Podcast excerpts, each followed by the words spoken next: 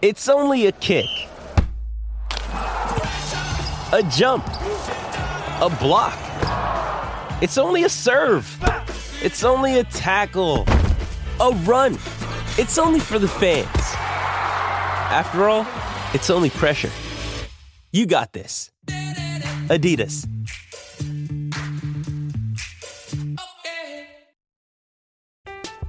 I'm Alex Rodriguez. And I'm Jason Kelly. From Bloomberg, this is The Deal. Each week, you'll hear us in conversation with business icons.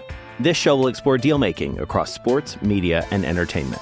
That is a harsh lesson in business. Sports is not And, uh, as simple you know, I- as bringing a bunch of big names together. I didn't want to do another stomp you out speech. It opened up so many more doors. The show is called The, The Deal. Listen to The Deal. Listen to The Deal on Spotify.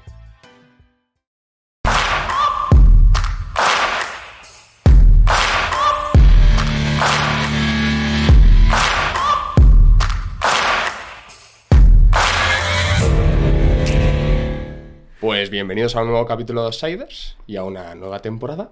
Yo soy Mario Sanjurjo y aquí a mi derecha, como siempre, Miki Muñoz. Pues nada, bienvenidos. eh, otro capítulo más, ya teníamos ganas de, de volver. Mucho tiempo. Mucho tiempo. Mucho tiempo y yo creo que a la gente le apetecía ya Sí.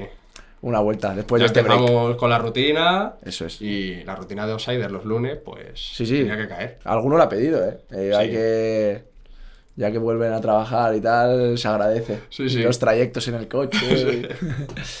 Que antes de, de comenzar y de presentar a nuestro siguiente invitado, pues como siempre hacemos, os agradecemos todo el apoyo y también queríamos dejar claro que agradecemos un montón a, a los 21 Outsiders que pasaron la temporada cero, que realmente sin ellos, pues esto no, no hubiese salido. Así es. Además nos lo han puesto súper fácil y aparte de historias top, eh, la- todas las personas que han venido han sido... Han sido muchos amigos, Sí. cierto que a, a todos prácticamente les conocíamos Sí, pero algunos no y... y nos ha sorprendido la, la calidad. Para muy bien. sí. sí. Y hoy pues tenemos a un Outsider 22, que es David Sierra. Bienvenido, muchas gracias por venir. Muchas gracias a vosotros y bueno, ya os comenté que, que os seguía y joder, habéis metido ahora mucha presión, que es la primera, el primer capítulo ¿no? de la nueva temporada.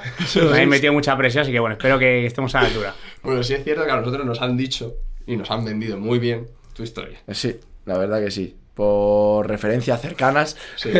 ha dicho que, que un buen rato vamos a pasar Sí, y sí, que la historia sí, sí. mola. Así que, pues nada, bienvenido y eso, a pasar un buen rato, como siempre. Pues Bueno, como muchas- siempre muchas gracias. David, cuéntanos, ¿cómo, ¿cómo empezó todo? ¿De dónde eres? Bueno, pues yo soy de aquí, soy de, de aquí de Madrid y bueno, eh, pues un poquito a lo que venimos ahora, que es sobre todo de, de fútbol ¿no? y, de, y de la vida, pues nada, empecé jugando en un equipo de barrio, como casi todo el mundo, el, el Periso.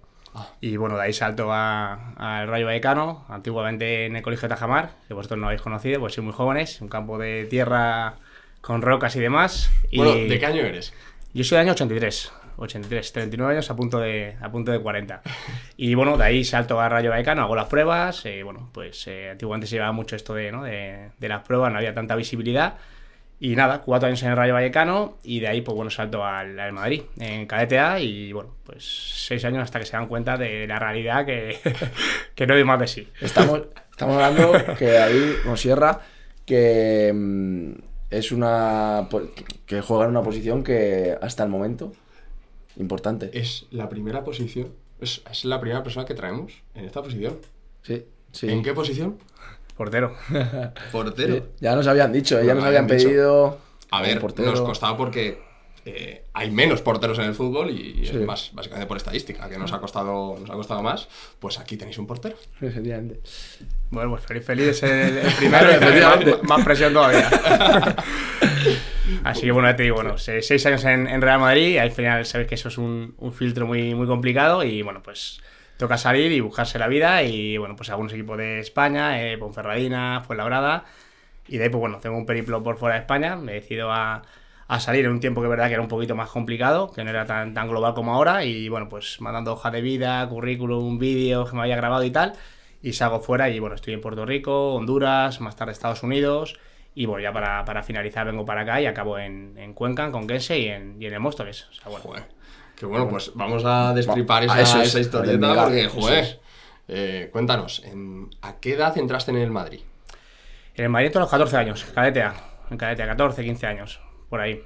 Joder, entrar en el Madrid, bueno, aquí tenemos una persona que ha pasado por ahí, pues imagino que además siendo portero, pues eh, imagino que para ti fue algo muy Sí, importante. aparte que en esa época, en la época de Dique Casillas, ¿no? Que, que, bueno, al final tapona un poco a todos, ¿no? Pero, pero que es verdad que, pues bueno, es- yo creo que sí no ha sido el más grande de los más grandes y bueno, estaba muy cerquita, eh, de hecho es dos años mayor que yo y estaba ahí cuando entró en categorías inferiores, ¿no? Además de otros grandes porteros, pues bueno, la competencia muy grande y yo creo que sobre todo al final, pues los que hemos podido tener ese privilegio de estar allí, pues creo que se aprende para todo, ¿no? Para el fútbol y para la vida aprendes, aprendes un montón y sales fortalecido de- de casi todo. Porque, ¿qué generación era? O sea, ¿que ¿con quién coincidías? O sea, ¿con quién estuviste tú ahí? He Que ahora- coincidido con compañeros con, eh, con Codina, con Diego López, eh, Antonio Reguero, bueno, eh, Cobeño, David Cobeño, o sea, de hecho muchos eh, de ellos han, han tirado para arriba y han estado sí, sí, sí. muchos años en la en la élite, y, y- y estás desde los 14 hasta hasta los 20 años. hasta los 20, que eso es salida de Eso es- pero juvenil. O sea, eso no, es eso es un- Real Madrid. más- C el, o- el antiguo Real Madrid. Bueno, bueno, antiguo no, que ahora está otra vez de, de Ah, nuevo, está de le- vuelta, le han vuelto, está de vuelta y que lo quitaron unos años, pues bueno, el antiguo Real Madrid C, Qué bueno. efectivamente. Entonces pasas desde esos 14 hasta los 20 y cómo, cómo es esa etapa en el Madrid. Eh, ¿Juegas? ¿Contra quién compites todos los años? ¿Quién era tu rival ahí en la portería? Pues eh, hasta, ya te digo, hasta edad ya más avanzada, 18, 19 años, sí que está con algún otro compañero que no ha llegado para, para fútbol profesional, no va a ser tan conocido. Y luego ya te digo, a partir de los 18, 19 años sí que ya pues eh, Jordi Codina, David Cobeño, quizá más, cuanto más cerca está ¿no? de, de llegar arriba, pues evidentemente los nombres son más, más conocidos, ¿no? Y bueno, la etapa, pues, como todo, con eh, altibajo, ¿no? Momentos que, bueno, pues eh, estás en, eh, importante dentro del club, o bueno, en tu posición lo estás haciendo bien, vas subiendo, luego eh, llega un momento en que juegas menos, eh, vuelves a remontar, bueno, pues lo que viene siendo una cantera, ¿no? Eh, y más con la exigencia que tiene el Real Madrid. Pues es que además, al ser una posición. Es que hablamos cuando hablamos del tema de los porteros y tal, es una posición diferente porque. Eso, eh, tienes una. En todas las eh, posiciones del campo tienes competencia, pero la del portero es. Hay veces que. uf, o estás bien y. De cabeza también, porque debe ser duro. Estáis los dos para un puesto. A lo mejor hay veces que muchas temporadas se tira uno jugando todo y el otro. O sea, la competencia ahí La, es. la- la rotación no claro, es tan alta. no es tan alta, por eso es.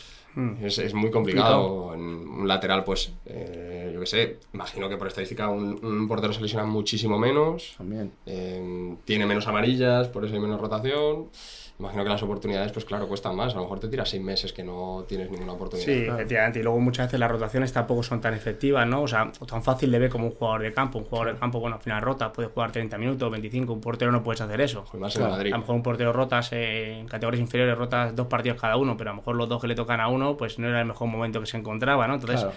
las rotaciones son bastante más complicadas que en jugadores de, de campo. Y luego ya, evidentemente, cuando te vas acercando al, al fútbol profesional, pues se convierte en que juega uno, ¿no? Y, y juega ese, y yo aparte lo comparto en muchos casos, porque bueno, eh, yo creo que el hecho de cambiar mucho los porteros es una posición que es muy, es muy de cabeza, es muy cerebral y al final pues eh, se puede generar ¿no? ese nerviosismo, esa in- intranquilidad si hacen muchas rotaciones y mucho movimiento, ¿no? Yo creo que, salvo que los dos porteros lo lleven muy bien, es, es complicado poder eh, eh, compaginarlo, ¿no? Que jueguen los dos porteros y que los dos estén a un alto nivel, creo que es muy complicado. Claro, yo creo que es muy complicado tener a los dos porteros. O sea, es una labor interesante para los entrenadores y eso, el tener a los dos porteros enchufados, que no pongas a uno y el otro diga, ¿para qué? Voy a ir a entrenar si no voy a jugar. O, es Es una que ver, ver labor al- ver que el otro lo está haciendo muy bien, que el equipo está en dinámica, que, es Sí. que dices que no voy a tener oportunidad.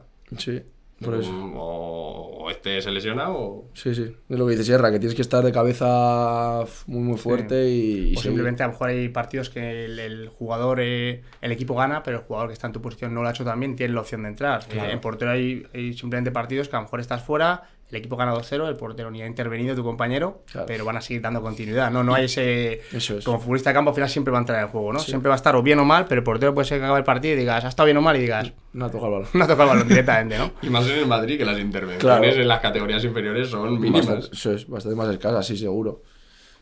En, en la etapa de juveniles, bueno, en etapa también de Real Madrid C, eh, ¿con quién coincides ahí? ¿Qué jugadores de campo? Eh, Arbeloa ha sido compañero, Álvaro Arbeloa, eh, Roberto Soldado, Eh, luego Juan Fran Torres sube con nosotros, pero no sé si sube un poquito más tarde, ya en el C o es juvenil, no recuerdo ahora mismo, pero bueno, también es un poquito más joven, pero bueno, iba como un cañón y, y subía con nosotros. Y bueno, pues eh, Bueno, Arbeloa, tío. Arbeloa ¿De qué jugaba Arbeloa cuando era más joven? Arbeloa de, era la- lateral, ¿no? de lateral, de lateral. Ah, de lateral, Sí, jugado de, Ah, de sí. lateral, luego le empezaron a, a poner de, central y demás, pero vamos, yo le recuerdo de lateral, y aparte un tío que no era- físicamente era... Era Juan Fran, ¿no? El que jugaba más arriba siempre. Sí, Juan Fran era extremo. Juan Fran era extremo. Eh, bueno, un chico que tenía un desborde, unos primeros metros espectaculares y era, era extremo. Y luego, bueno, le tiraban a lateral y mira la, la carrera que ha hecho, ¿no? Tampoco no, ha ha ido sido, mal. no ha sido mala, ¿no? No, no, no. Yo la firmaría. Conmigo hicieron lo mismo, pero no, no salió, no salió. ¿Y, y tuviste al- algún, eh, digamos, alguna, algún toque con el, con el primer equipo? ¿Alguna llamadita a la puerta?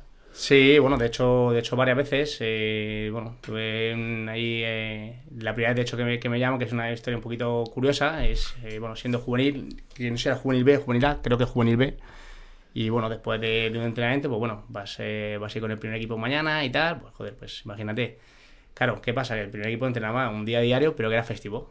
O sea, yo eso no, bueno, pues normal, ¿no? Lo normal. sí, pero sí. ¿qué pasa? Que, que un amigo, un amigo mío, eh, celebraba cumpleaños, pues claro, era día entre semana, pero claro, el día anterior eh, era festivo, el día anterior se celebraba el cumpleaños de mi amigo. Y yo el cumpleaños de amigo no me lo iba a perder. O sea, yo con 18 años, con mi cabeza como un tambor, que por eso, bueno, ahora es algo que, que incido mucho en los chicos, ¿no? Cuando trabajamos, que, joder, cuidar la, ¿no? Eh, ser responsables, tal, pues, pues lo que uno, a lo mejor los errores ha cometido. Bueno, pues yo con 18 años el cumpleaños no me lo iba a perder, pero claro, tampoco se lo iba a decir a mi familia porque me matan. Primer día con el Real Madrid, me lo dicen ahora mismo y estoy durmiendo y estirando y haciendo sí, sí. pilates cual. desde el día anterior. Pero claro, en ese momento, bueno, total que bueno, eh, salgo cumpleaños de mi amigo, eh, llego a casa, llego a casa tardecillo, Ay, con, ¿Qué hora con- los churros y las porras. O sea, que más o menos haces una idea, ¿no? Y, Y la bolsa y nada, claro, el- al día siguiente, claro, me tengo que ir por la mañana. Me tengo que ir por la mañana y claro, yo salgo temprano y mi padre que se levanta temprano, ¿dónde vas, no? Eh, ahora tal, yo le digo que tengo un, un trabajo, ¿no? De, no sé, la universidad, instituto, que tengo un... A mi padre diría, "Joder, este es un fenómeno, este sale ayer esta tarde, este va a ser abogado por lo menos, se levanta ahora para ir a... para ir ahora a, ¿no? a estudiar. Y claro, yo iba, yo iba a entrenar, ¿no? Bueno, con entrenamiento, la verdad que entrenamiento, el recuerdo que tengo es que bien, porque al final yo creo que con esa edad, pues prácticamente puedes hacer, ¿no? Lo que Claro. el cuerpo te, te permite Sí. todo, ¿no? Eh, pero claro, yo al llegar a casa y ya noto el ambiente cargaete. Eso era un. Eso Sevilla Betis, era eso. Estaba cargaete. Y claro, no sé por qué, bueno, eh, cruzo con mi hermano, oye, ¿qué tal el trabajo este, tal, no? Todo bien, tal. Mi padre así un poquito tal, y que en la comida. eh, antiguamente el Real Madrid Televisión lo televisaban, los entrenamientos, no es como ahora. ¿Entero? Se televisaba el entrenamiento. ¿Ah, Y mi padre, eh, mi padre, el hombre, no tenía nada mejor que hacer, un día festivo y tal igual, que se puso a tal. Y cuando ve el entrenamiento, ve a su hijo ahí, ¿no? Que, que había vuelto. su, su barbaridad, primer día el Real. Madrid. Entonces, bueno, se enfadó, se enfadó bastante, ya me soltaron ahí en la comida y tal. Bueno, se, se- se enfadaría, pero luego Pero bueno. estaría también feliz. Está ahí. ya. Imagínate. Luego ya me habla, ¿eh? El año pasado ya me empezó a hablar. 20 años después. No, pues eh, tuve ahí nudita, estuve ahí fastidiado el hombre con toda la razón del mundo, porque no tiene sentido.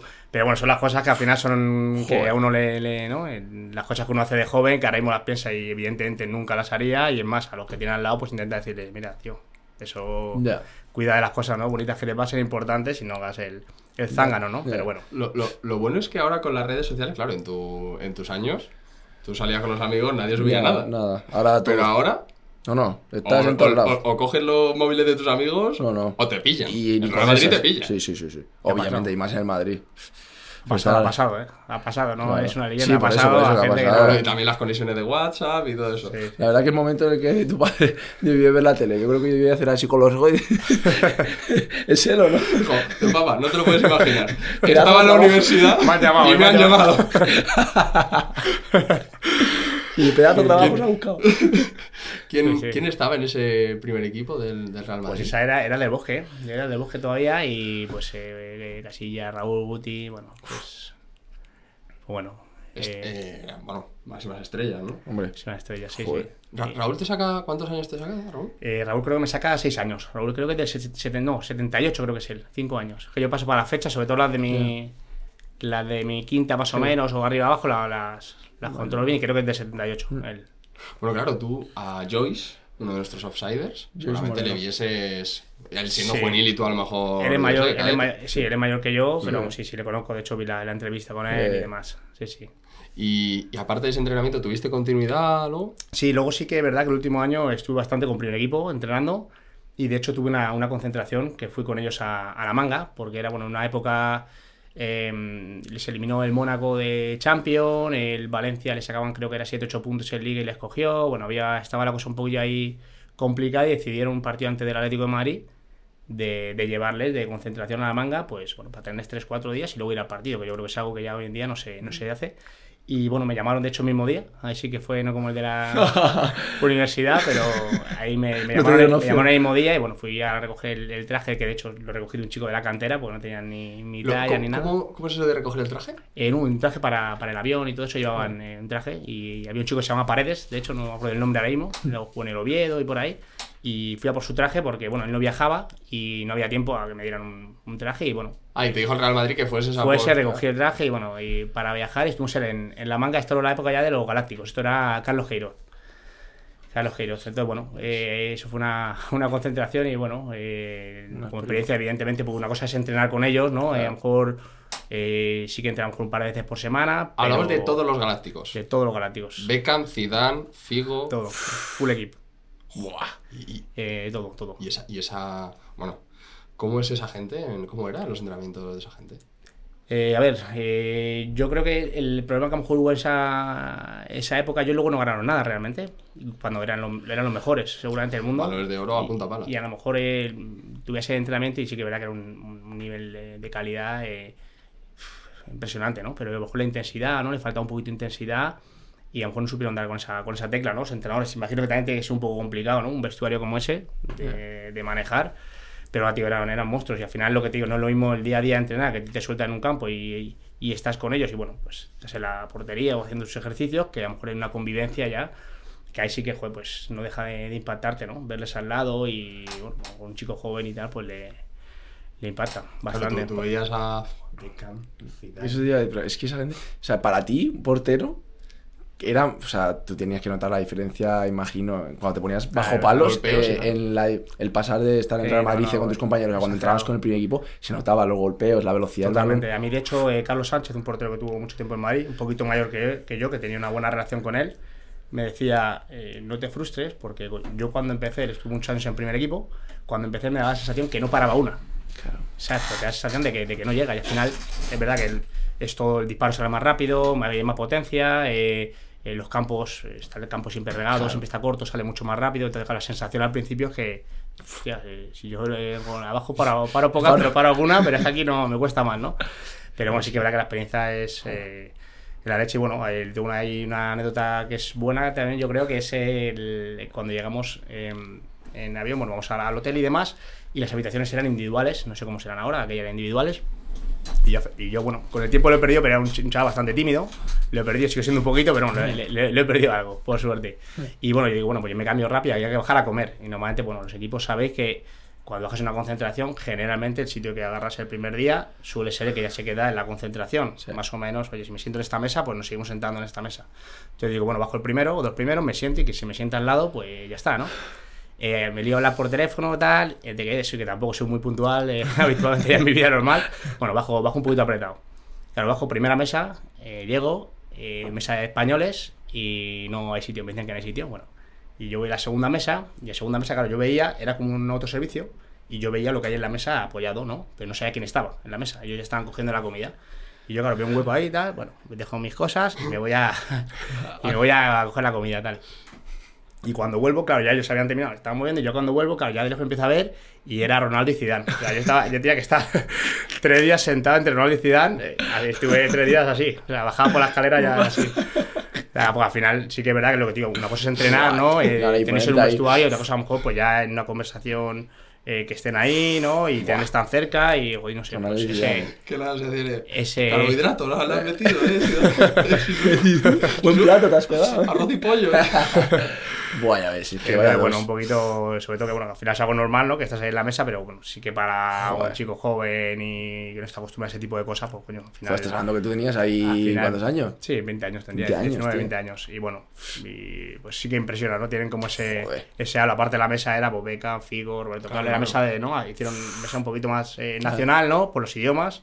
Y luego esta mesa era pues todo lo, Buah, todo lo gordo. imagínate ahí.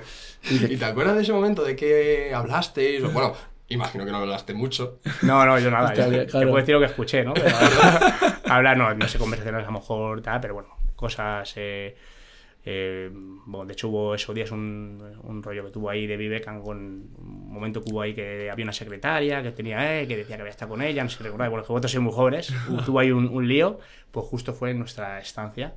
Y entonces en la mesa lo estaba comentando un poquito y tal. Ah, o sea, en, ese, esa estancia eh, hubo un problema con y sí. una secretaria. Sí, un, pues bueno, estas cosas que salen, ¿no? Por las noticias y demás, bueno, que había estado con esta, con la otra, un rollo de estos, y había salido justo estando nosotros allí. Había sido, había salido en un programa eh, que había antes, creo que era Crónicas Marcianas, o esta noche cruzamos el Mississippi, uno de estos de, de abueletes como yo, y había salido, y había salido la entrevista con la chica, y claro, al día siguiente él estaba desayunando y estaba en la mesa, y bueno, pues estaba un poco comentando en inglés con, con los que hablaban inglés y, y demás, y, y bueno, pues... Y es que me da, es que da igual ahí tú escuchas. Yo creo que es estar escuchando y ya solo estás feliz ahí Está escuchando. solo por no molestar. Embobado ahí. No molestar. Eso, no Yo creo que molestar. es- ni escuchas las palabras, yo No, solo no. le ve la cara y dices, tío, es Beckham. Está, está moviendo la boca. Sí, sí. bueno, eh, después de esa convocatoria, ¿tienes algún. eh, bueno, de esa estancia que estás ahí en, en la manga? Eh, ¿Tienes alguna oportunidad de ir con primer equipo? No, alguna- ese, de hecho, ese viaje eh, íbamos tres porteros, que era Iker, eh, César Sánchez y yo. Eh, llegamos a Madrid. Yo entiendo que mejor si en esa estancia hubiera pasado viendo tres porteros, no sé si hubieran llamado a otro no, pues eh, a lo mejor hubiera tenido alguna oportunidad, pero bueno, igualmente ya era un premio solo el, el estar allí. Llegamos a Madrid, ellos jugaron contra el Atlético de Madrid, que de hecho ganaron 1-2 el partido.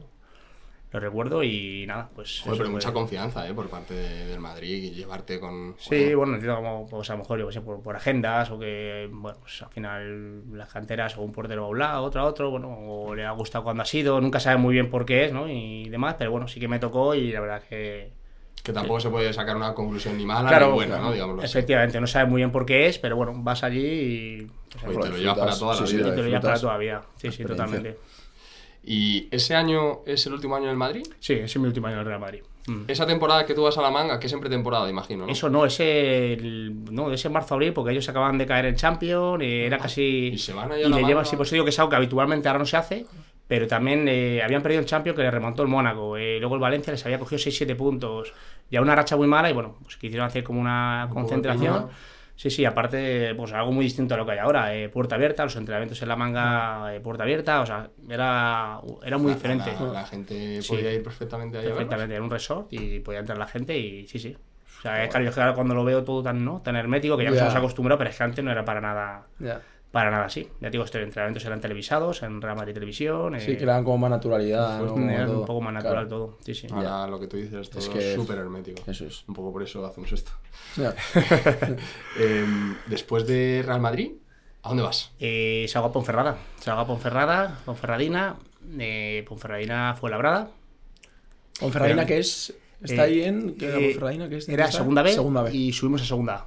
Ah, su- hiciste. Subimos a segunda, sí, hacemos el ascenso, que de hecho en ese momento era el primero de, de la historia de la, de la Ponferradina, luego, luego sí ha subido más veces. Pues justo iba a decir, oye, ¿cuántos ascensos ha tenido de la, Sí, la Ponfe sí. de, de segunda B a, Justo a porque segunda? fue un, fue un poquito ascensor. Hubo unos años ahí que subía, bajaba, subía, bajaba, pero bueno, el nuestro fue, fue el primero y claro, la, pues la verdad, experiencia muy buena porque pues, claro, la ciudad volcada, aparte es una ciudad muy futbolera. Sí. eh, ¿Te para gustó jugar esa fútbol. experiencia? Sí, muy bien. Yo, yo lo disfruté mucho. Con Ferrada lo- fueron tres años, lo disfruté muchísimo.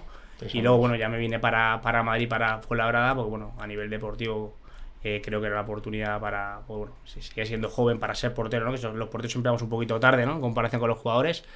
Y, bueno, una buena oportunidad deportiva. Eh, era la misma directiva, eh, Ponferrada y Fuenlabrada, lo manejaba lo misma, la misma gente. Y, bueno, me vine, me vine para acá, para Madrid. Pero en, en, en Ponferrada estuviste tres años, has dicho. Sí. Y fue en el último donde se asciende. O en el primero. Se asciende en el segundo, O sea que pasas. a eh, segunda A. En segunda estás el último año de Ponferrada, ¿no? Sí, eso es. Eso es. En segunda descendemos, ascendemos y descendemos. Ah, Y que pues, tío, que hubo unos años que fue un poquito. Creo que de hecho el año que salgo yo no sé si volvieron a ascender y demás. O sea, fueron unos años que ascenso, también, descenso. Primera vez en la historia que subes, pues Claro, es es malo, complicado oye. hacer un año ahí. Sí, sí, sí, era complicado, pero bueno, ya te digo, la experiencia muy, muy buena. Bueno. Y, Hombre, no dejas de estar jugando en segunda división con 20. Sí, aquella pues. Los 23, eh, ¿no? sí, sí, 22 años, a lo mejor 22 años. Joder, Sí, Espectacular. sí. Así que ya te digo, muy bien. Y te vienes aquí a Madrid, a tu casa, vamos. Vengo a casa, fue la verdad, también, bueno, al final eh, era jovencito también, eh, ya es unos años fuera. eh, bueno, aquí ya te digo, era la posibilidad también de asentarme, ¿no? Y agarrar una portería en la cual, bueno, en principio iba, iba a jugar todo y demás, y, y vengo para acá. Vengo para acá, estoy dos años en. Que era segunda en, B también. En Fuenlabrada, segunda vez, sí. Segunda. Es verdad que la estructura no era, porque ahora Fuenlabrada, pues bueno, ha crecido una barbaridad, Sí. tocando segunda A y demás. Pero bueno, era. Una muy buena oportunidad. Sí, buena oportunidad, eh, muy bien. Era muy bien. De Fuenlabrada, em, ¿a, dónde, ¿a dónde vas?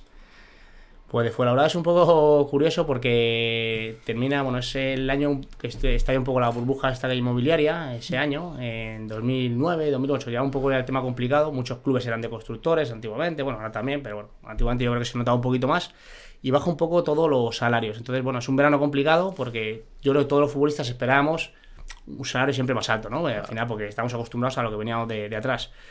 Espero, espero, espero. Llega a final de agosto y nada. Eh, no puedo firmar en ningún lado, me quedo, me quedo fuera de mercado. Y yo tenía la idea de irme, fuera de España. Y bueno, me quedé jugando en tercera división, al lado de casa, en Arganda, para no estar parado. Y ya con la idea de irme.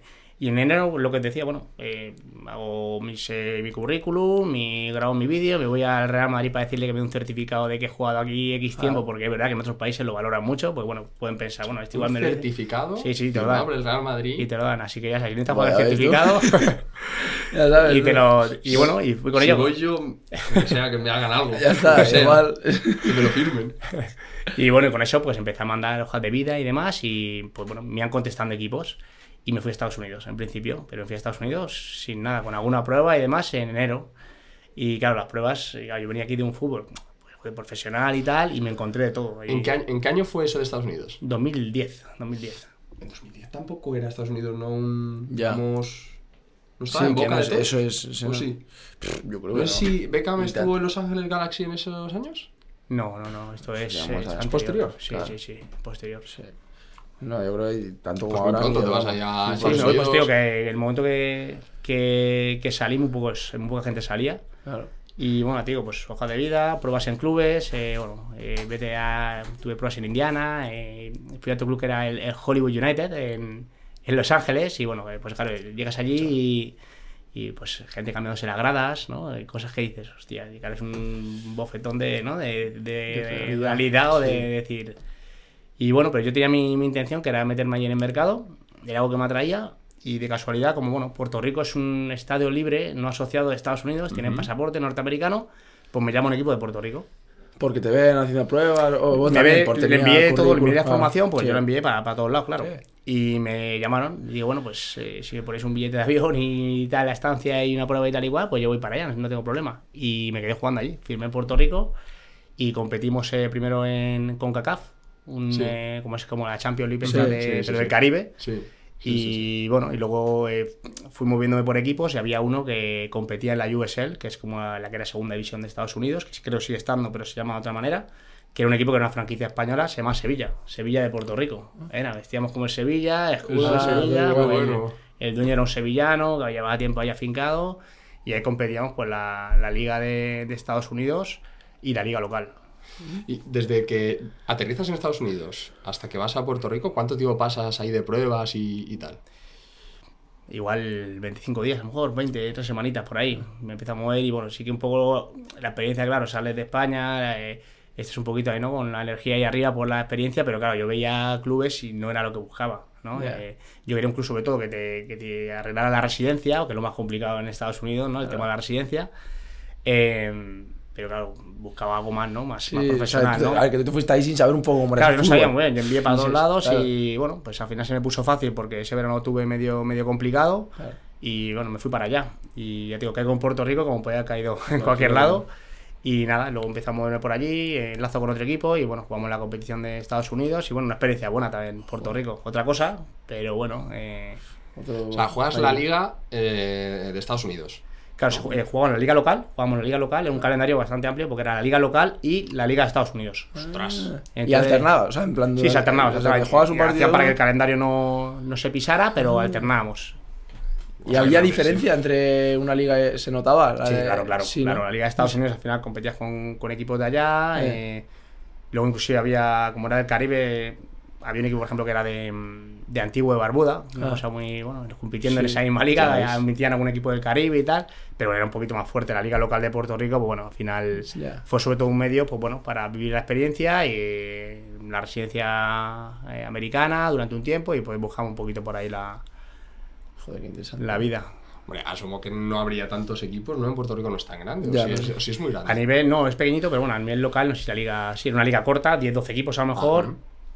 Pero solo tres equipos competíamos en, en la liga de, de aquella. Tres o cuatro Ah. equipos competíamos en Estados Unidos, competíamos en la local y en Estados Unidos, digamos que los que eran más potentes. mejores. Pero en, la- en, ese, en esos años, en Estados Unidos, ¿solo había una liga profesional o cómo era? ¿Cómo, ¿Cuántas Eh, había? no, estaba la, la MLS, como, como sigue estando ahora, la USL, esta que está como asociada, de hecho hay muchos equipos que son filiales, ahora cada vez más, eh, es como podemos decir la segunda división, y creo que ya estaba, eh, bueno, creo no, estaba la NASL, que es donde años más tarde jugué, de cuando me fui a Estados Unidos, jugué en esa competición. Pero la, la era como independiente. ¿Y ahora, y ahora cómo, cómo Hey, it's Kaylee Cuoco for Priceline. Ready to go to your happy place for a happy price? Well, why didn't you say so? Just download the Priceline app right now and save up to 60% on hotels. So, whether it's Cousin Kevin's Kazoo concert in Kansas City, go Kevin, or Becky's Bachelorette Bash in Bermuda, you never have to miss a trip ever again. So, download the Priceline app today. Your savings are waiting.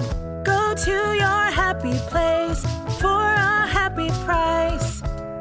Go to your happy price, Priceline. está? El... Ahora, la, la NASL era una competición que era bastante potente, a mí me gustó mucho la experiencia, pero eran unos 10-11 equipos y la MLS ya estaba con 22 equipos, entonces al final la idea de la NASL era hacer una, una categoría independiente, una liga independiente, pero al final fue anexionando la MLS a los equipos potentes de aquí, con lo que tuvieron que, que quitarla. O sea, ahora mismo está la MSL, eh, MLS, perdón, y la, la USL, la USL, que es como la segunda división. Ah, qué bueno. Vale, vale. O sea, que están eh, asociadas. Sí, ahora sí, Ah, está son- asociada. Pero lo que era MLS y la NASL... Antes no. No, o sea, eran categorías independientes, clubes independientes. De hecho, muchos jugadores importantes eh, se han ido a Estados Unidos. Bueno, pero alguno iba a la MLS y, eh, Claro. otros iban a NASL, o sea, no iban a la misma competición. Ahora lo tienen como primera y segunda división. Ahora sí, así, ¿no? ahora sí, sin Vale, ascenso ni descensos, Claro, sí, sí, sí. pero lo tienen con franquicias y demás, pero lo tienen así. Ujú. Y allí en, en Honduras, ¿cómo, ¿cómo era el fútbol? Porque claro, tú vienes de España, Puerto Rico. cultura futbolera Puerto muy Rico. profesional. Uy, En Puerto Rico. perdona. Eh, Sí. Puerto Rico, ¿qué he dicho? Honduras. Honduras. Pues eso que me adelanto. Ya iremos, ya iremos a en Puerto. Rico, eh, ¿cómo era el, el fútbol? Ya. Bueno, fútbol yo pienso que eh, al final el futbolista bueno es en cualquier lado. Yo lo que he visto, eh, por lo menos, mi, experiencia. Es verdad que, que cuenta mucho la cultura que tengan de fútbol, eh, cómo se cuiden, cómo entrenen, todo eso al final suma mucho, ¿no? Eh, un, un jugador que vaya bien fí- físicamente, que tenga buenos pies, lo puedes ver en, en cualquier lugar. Y aquí lo sabía. Es verdad que no tenían la cultura de fútbol, el nivel no era evidentemente el de España, pero bueno, eh, a lo mejor eh, a nivel cultural había cosas que te chocaban, ¿no? Eh, a lo mejor compañeros que venían comiendo al entrenamiento, pero no comiendo una manzana o una pera. Una empanadilla comiéndose, ¿sabes? Que decías, hostia, cabrón. Eso que sé, engáñame por lo menos. ¿no? Y, y cosas de esas, ¿no? Eh, o hay una cosa muy buena que me hizo, bueno, a lo mejor es una tontería, pero me hizo mucha gracia, que es eh, un partido jugando, de hecho, en el equipo que os he comentado, en, en Antigua y Barbuda, un partido de competición de la USL esta, y bueno, pues eh, partido igualado, o sea, 0-0, 1-1, tal, pues minuto 80 y un cambio, y sale un, sale un compañero, partido, joder, partido ahí que se está definiendo todo, ¿no? Sale el tío, pues pasan 4, 5, 6 minutos y nos pitan un corner en contra, corner en contra, y yo le llamo para, pues no sé si va en estrategia, le habían metido primer palo o corta, o bueno, no sé. Y le llamo al chico y se pone ahí, y cuando antes de que saquen el corner se gira y me dice, ¿cómo vamos? ¿Qué digo? Claro, o sea, tú imagínatelo, claro. Que dice, pero cabrón, primero, primero que viene el marcador, que ya ahí te va, te, va, te va a poner ahí, ¿no? Pero aparte de eso, hostia, como tú sabes a un partido y, Sí, y llevas cómo. 4 o 5 minutos, claro, porque tú agarras la pelota y ¿qué haces? ¿Corro, no corro? Sí, porque no sé claro. cómo voy. Vamos ganando, vamos perdiendo, tengo que acelerar, tengo que parar. Y era eso, ese, ese era el nivel de, de- de culturalmente que aquí en España, claro. Sí, es ¿Cómo impensable, vamos? es impensable. ¿Cómo vamos, tío? Y, sí, sí. Carpe diem total, ¿eh? No le importa el resultado, No, no, no. yo, vamos. Yo juego por jugar.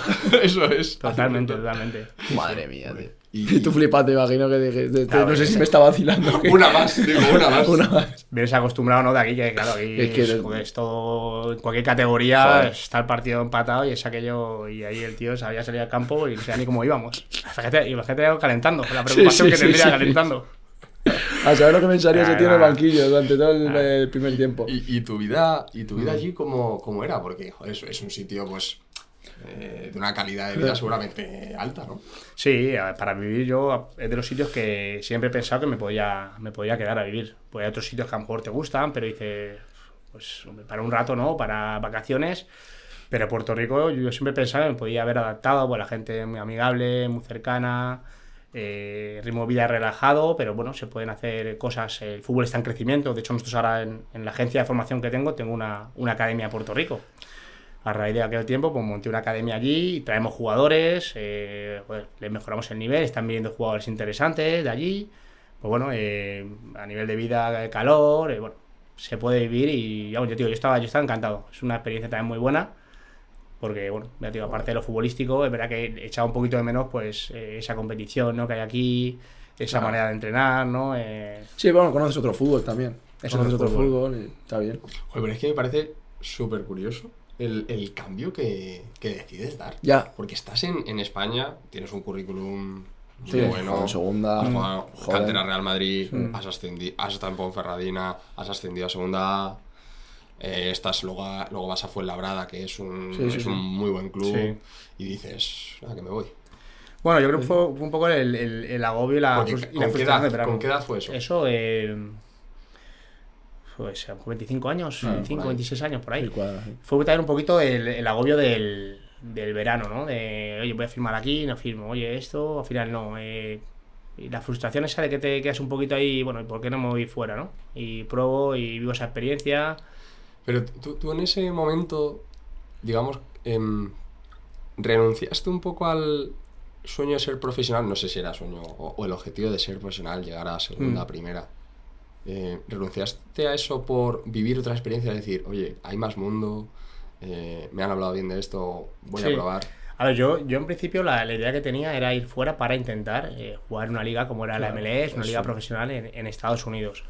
Eh, sí que es verdad que comparto lo que dices, a lo mejor se me fue un poco esa ilusión que se te va en algún momento siempre ¿no? en tu carrera, pues en un momento que se te va un poco ¿no? esa, esa ilusión y fue el momento de- del cambio. A lo mejor si lo hubiera pensado X tiempo más me hubiera quedado aquí en España, ¿no?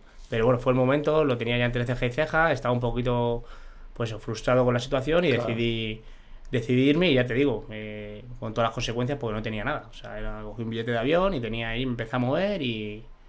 No, no, que tiene valor Sí, también. pues sí, muchísimo valor. Que no te has ido aquí al lado, te has ido a Estados Unidos sin nada. Sí, sí. Claro, no es... Es que no es irte incluso a otra región de aquí de Por eso, de por eso, por ¿eh? España. Que dice, bueno, a la mala me vuelvo y ya está. un charco muy grande. Eh, por eso. Sí, sí. Ah. Pues, eh, ole por tu valentía. Joder, la verdad que sí. final- y sobre todo siendo joven también, que al final tiene 25 años. Vamos, ya ves. Bueno, también, si no lo haces en ese momento. No, hay que hacerlo, es cuando hay que hacerlo. Y igual es cuando vienes de una época, como dices tú, pues, llevas de un mercado, acabas muy quemado, lo que hablábamos de con Cadete, que también lo contaba, la época esa de los siete meses que tuvo de no firmar, fe- parece que sí, pero se cantan las oportunidades, ya a lo mejor llega un momento que te quemas tanto que dices, me apetece Sí, sí, pegar un cambiar cambio de y- aires, eso es. Y lo que pasa es que hay que tener eso, la, la valentía de irte para allá. Sí, y, al final cuando si esperas hacerlo en un momento que esté todo positivo y de cara, no lo vas a hacer No nunca, lo vas ¿no? a Entonces, hacer. bueno, al final la situación te obliga un poco a, Eso es. A saltar, ¿no? Y, y allí en, en, en Puerto Rico estás en. ¿Cuántos, ¿Cuánto tiempo estás allí? En Puerto Rico estoy, bueno, fui en dos épocas diferentes, entre las dos como año y Ah, medio vale. aproximadamente. O sea, vas y vuelves. Voy, Vale, estoy un vale, tiempo vale, aquí en vale. España, son tres meses y tal, y vuelvo para, para allá. Vale, acaba ese año, ese primer año en Puerto Rico, acaba. ¿Y, Sí. ¿y qué pasa? Claro, acaba y ahí las vacaciones eh, eran, eran eh, bastante, Largas. bastante largas, sí, no como aquí el calendario, ¿no? Que es un mes y demás. Y, y bueno, yo había conocido a la que luego fui, bueno, mi exmujer, ¿no? A día de hoy. le había conocido y vivía en Estados Unidos, entonces bueno, yo me fui esos meses de vacaciones, aproveché a quedarme en Estados Unidos y a ver si iban saliendo cosas y... ¿La conociste en y- Estados y Unidos? más- bueno, la conocí en Madrid, pero bueno, era, vivía en, en- en Estados Unidos. Entonces aproveché de, bueno, Puerto Rico salté a Estados Unidos y demás y estuve ahí un tiempo, pues también viviendo un poco la experiencia y a ver si podían salir otras oportunidades y, y demás. Y luego finalmente pues volví a, volví a Puerto Rico. O sea, es dos años en Puerto Rico seguidos. Sí, estuve como año y medio, ponle año y Vale. medio, año, sí, casi dos temporadas. Vale, ¿Cuánto dura una temporada allí? Pues eran como seis meses cortitas. Ah, qué bueno. Sí, seis, siete Oye, meses como la- cortitas. Poco como la hacen, sí, y bueno, como hacen Sí, en, ese estilo. al final en Estados Unidos, le están alargando ahora un poco, pero bueno, lo que hacen ¿no? la temporada del baloncesto con el, no sé, con- coincide ahora mismo, ¿no? Con el hockey, Sí, el fútbol sí, americano, para que allí, todo el mundo sí. pueda ver los, los dos deportes o... ¿no? Sí, que está fútbol americano, eh, la, la NBA, el hockey y no sé si me falta alguno, me falta otro. El béisbol, imagino. béisbol, el béisbol, eso que harán por no, por no taparlos mucho. Eso es, claro, eso es. eso es. Em, acaba esa etapa y ¿a dónde vas? Me voy a Honduras. De la segunda etapa en, en, en Puerto Rico eh, hay un entrenador español que es Carlos Cantarero, no sé si os suena, un entrenador Atlético de Madrid, aquí y demás, el Atlético de Madrid, Levante, y él estaba ya un tiempo haciendo una ruta por Centroamérica, porque estuvo en varios países, y en ese momento estaba en Honduras. Y, a través de un amigo, agente y demás, pues aparezco allí.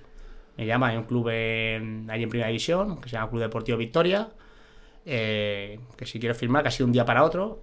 Y claro, yo leo un poquito para informarme un poco del país y le digo a mi amigo, joder, está un poquito la cosa, ¿no? Y medio complicada, ¿no? De, de- me refiero de delincuencia y tal. Nada, nada, no te preocupes que no, no es para tanto. Claro, Carlos Cantarero que llevaba dado más vueltas que ¿no? había estado por todo Centroamérica, ¿no? Estaba acostumbrado. Y me voy, me voy para allá, me voy para Honduras y bueno, también una experiencia que inolvidable, con sus cosas buenas, malas, pero bueno, un aprendizaje de vida tremendo y futbolísticamente lo disfruté mucho. ¿Cuánto, cuán- país, cuánto tiempo estuviste ahí? Una, te- una temporada estuve, en Honduras una, una temporada. Otro país más, eh. O sea, la cantidad de, de países a los que, los que han venido han dicho, pues eso, que si no es la India. Vamos tachando eh, el mapa. Joder, o sea, Sí, sí, sí. son unos cuantos, eh. Ahora Honduras. ¿Cómo, era- Honduras. ¿Cómo era Honduras? Pues eh, Honduras, yo creo que, mira, yo decía que, que aprendí mucho porque es un poco, pues yo lo asemejo a, a la... A ver, es un país con necesidad, un país con necesidad que está, está complicado, está en zonas peligrosas y demás, eh, pero al final cuando hay necesidad tú ves, eh, ves todo, es como en el fútbol, ¿no? Tú, tú cuando hay necesidad ves eh, a lo mejor personas y a las peores personas, ¿no? Eh, el que en una época de necesidad hay gente allí que, que- que no tiene nada y te lo da todo.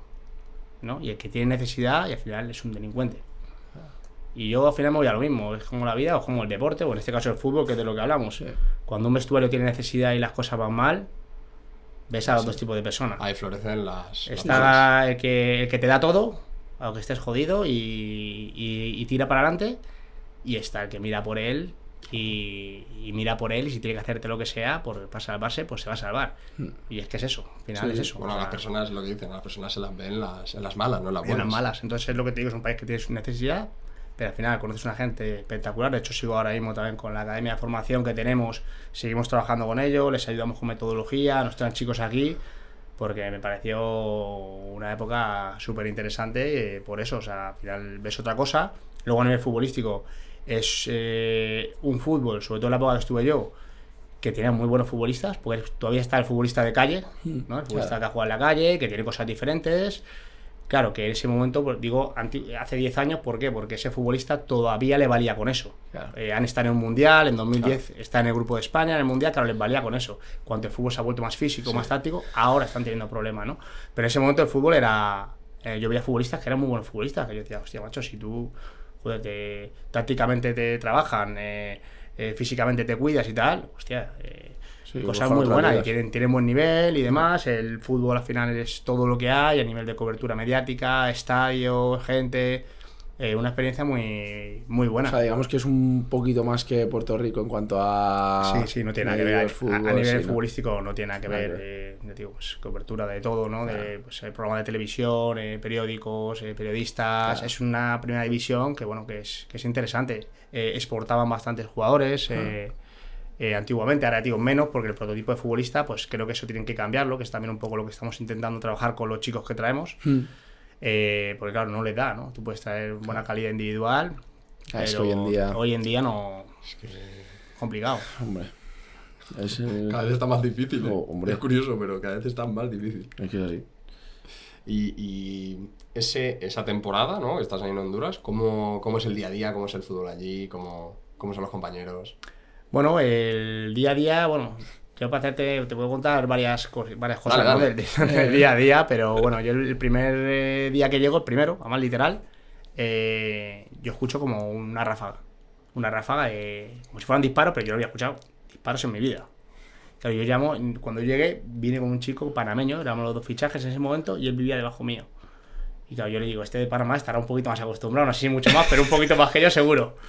Y yo le llamo y digo, oye, esos son, son disparos. Y dice, sí, sí, es una ráfaga de disparos. Sí, sí, no estamos de fiestas. O sea, sí, ya claro, vas perdiendo 1-0. Ahí, ahí está fusilado. Entonces, bueno, es lo que te digo, al final, pues te acostumbras en el día a día y con cuidado, ¿no? Es lo que te digo, gente maravillosa, es un país que tengo pues mucho, mucho cariño, pero bueno, eh, cosas pues eh, curiosas en los partidos, por ejemplo, en las concentraciones, eh, a nosotros nos concentraban en casa y fuera.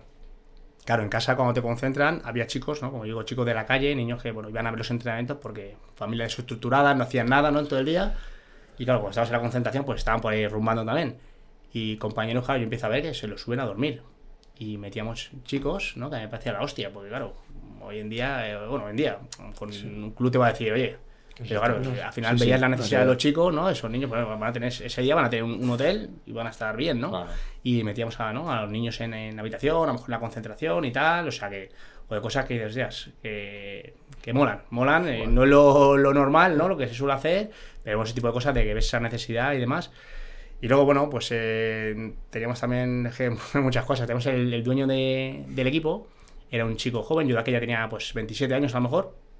Este debía tener 30, 31 años. Y decían que estaba, decían que estaba buscado por la Interpol. Que imagino que sería por portarse bien.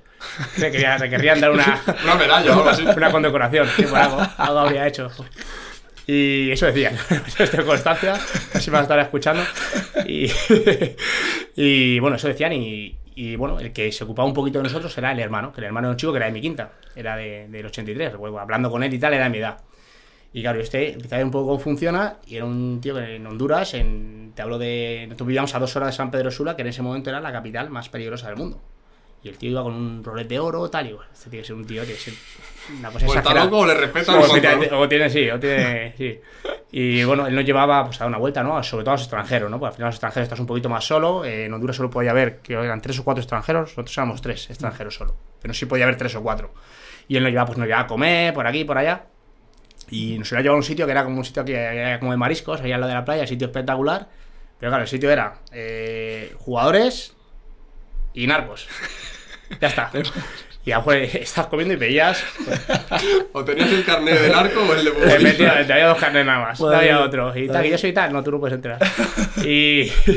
Claro, pues había que tío, bajarse, ¿no? Con, con armas, con tal, o alguna cosa. Y le digo, joder, como esto es un cualquier día se caliente. Y tal, un poquito, imagínate. o sea, Hombre, a mí se me quita eso- el apetito. Eh, también Eso digo, es una ¿no? locura. Y. Qué barbaridad, comiendo, pero. Vamos, así comiendo. con, con un retrovisor, y bajo un retrovisor aquí, ¿eh? en el hombro para ver lo que te viene por detrás. Se, se le cae, se le cae a uno un plato y te mete debajo de la mesa. No, no, con las perillas, y saca las pistolas. Se cae algo al suelo y saca las pistolas. Y, y nada, bueno, ya te digo. Y uno de los días que, bueno, el- íbamos en el todoterreno suyo y el tío, pues estaba ahí bebiendo y tal. Y, oye, que nos vamos ahí, que mañana entrenamos, ya se está anocheciendo, que cuando se anochece, pues hay que tener, más ¿no? peligroso. Más peligroso. Bueno, pues llevamos la furgoneta mía y, y os vais. Bueno, iba- íbamos cuatro. ¿Y quién conduce? Pues bueno, que conduzca el hondureño. Había un chico hondureño que de hecho luego jugó Olimpiada, un chico que se llama Wil- Wilmer Crisanto. Y bueno, que conduzca él, que es el hondureño, que tiene que ser un poquito como va esto. O sea, él tenía 20 años de aquella. Bueno, 20 tendría. Y claro, arranca la furgoneta, tal, va conduciendo, no es como ahora GPS y tal, ¿no? Claro, bueno, claro. se mete por un caminito que da, que no sabemos que esto o el otro, y aparecemos por una especie, pues, o de barriada, poblado, como quieras llamarlo. De esto que se nota ya un ambiente turbio, pero muy turbio. Que por aquí no es. Por aquí no era, era, era por el otro lado. Y claro, este ya pues se mete por una carreterita y tal, y de esto que ya te metes y ya no sabes cómo salir, ya empiezas a dar vueltas porque ya no sabes cómo salir. Y ya, claro, la gente un poco mirando, de esto no son de aquí, qué tal, qué cual. ¿Qué hacemos, tío? Cagaos. Cagaos. O sea, por la noche y tal, eh, vamos a preguntar, es que es la única manera, que si vamos a estar dando vueltas, hasta que la liemos, vamos a, a- a preguntar, pero claro, si preguntas, hay dos opciones. Está el, el que pares al que le gusta el fútbol, que te conozca y tal, y te ayude, o el que no le guste el fútbol o tal y, ¿Y y no te ayude. En la O la B, ahí no hay C tampoco. Y claro, pues paramos. Y así, el momento, si tengo lo de los aviones estos que haces así, sales por el techo, se escucha en cualquier lado, aunque caiga la, la esta de los leones. Estaba más seguro que ahí. Y nada, pues eh, paramos el, el coche y se acerca un grupillo de chicos.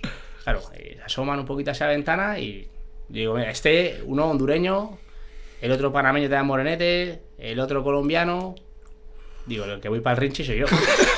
O sea, al final, ojos claritos, eh, blanquito, digo, yo soy el primero, que, el primero que voy para adelante soy yo. Luego ya no se lo hará con los demás. Eh, escucha, una situación co- complicada. Y ya se asoman, tal, mira es que nos hemos perdido, tal, no sé qué. Y ya le dice, somos futbolistas, ¿no? Y ya se pone a mirar y le conoce al, al chico que va, que va conduciendo, que era futbolista allí, bueno, le era igual ya sub-20 o por ahí. Y le conoce, ah, bueno, vaya, Wilmer, tal, bueno, joder, ¿qué por aquí? Tal, ¿no? Como el tío diciendo, van a matar aquí, tal. Y nos echó una mano y nos sacó de ahí, hijo. Ni se os ocurra, o sea, destino suerte, Suerte. porque tal. Pero claro, o sea, una. Una, Guau, situa- chaval. una situación complicada, que bueno, al final lo ves ahora y te ríes, pero hostias, No, no. el momento se pasa a- Eso te iba a decir, ¿no? complicado, Claro. sí, sí. Imagino que ahí- o sea, lo que te ves O sea, vulnerable. claro, eso es. Te ves vulnerable totalmente. Imagino que el portar armas es de lo más normal, ¿no? Eh, al final, eh, compañeros eh, y algún compañero, te hablo de compañeros que han jugado selección y han jugado competiciones internacionales, eh, de llevarme a casa eh, y montarme y, y la pistola Ah, ahí. Y un compañero que es que te puedo contar mil historias. eh, un compañero de los jovencitos que andaba, claro, ahí al final los extranjeros cobran bien buen dinero, los que son internacionales famosos en Honduras tienen un muy buen salario, pero los jovencitos no. Y chicos que no andaban un poquito justos, pues uno de empeñar la pistola. O sea, eso no había escuchado en mi vida. ¿eh? O sea, empeñar que es, tú, yo te doy Sí, la sí, pistola, sí. tú me das un dinero y cuando tal, ¿no? Yo me quedaba, claro, para tener el dinero, el tío. Cosas así, pero vamos, a lo que voy, porque tener armas, ¿no? Eh, compañeros, tener, tener armas estaba a la, a la orden del día, incluso futbolistas, para estar un poquito... Sí, que era, no sé, es como, como llevar Sí, sí, eh, como sí, llevar sí, un móvil, vamos. totalmente. Móvil, cartera y pistola. Totalmente, sí, hacer así, sin ni tabaco ni nada. Pistola, ¿eh? Así que, sí, Madre sí. mía. Joder, pero cuidado. eh. Y, y ahora, ahora que has comentado lo del tema del- de, salarios, allí en Honduras, a un extranjero, un perfil español como el tuyo, o español o como sea, ¿cuánto, ¿cuánto pueden ganar ahora mismo? Pues mira, yo creo que a lo mejor el ahora mismo, yo te vas a clubes eh, Motagua, Olimpia, Real España, pueden estar por encima de 100, a lo mejor. 100 dólares, 100 mil 100 mil dólares. sí, 100 mil dólares, 100, 120. Eh, no es una cifra muy, muy alta, pero sí que es cierto que al final es un país que, que gana 100 y ahorra 101. Claro. Pues es muy barato, ¿no? Muy... Al final, nosotros siempre decimos lo mismo, te tienes que ir a la renta per cápita de ese país y compara ese sueldo que te está pagando el club. Sí, sí, Y verás el coste de vida y... Totalmente, totalmente. Oye, pues es un sueldo... Joder, sí, no, Sí, la no esperaba que ven, eh. eh, sí, Pues se compensa primera, el que te saque hablo- una te estoy pistola. hablando de- el riesgo ese, ¿no? Te hablo de futbolistas eh, tipo Olimpia, Motagua, Cortas, otros Sí, clubes, los pues, eh, bueno. bueno, 60, Sí, 70, pero bueno. bueno, que hay salarios para los extranjeros, hay buenos salarios, igual los nacionales están en los que tienen un buen currículum en 30, ¿no? Ya, Por ahí. ya. Pero bueno. Y, y el, el país, eh, o sea, tú has hablado muy bien del país, que tiene una calidad de la gente que es espectacular, ¿no?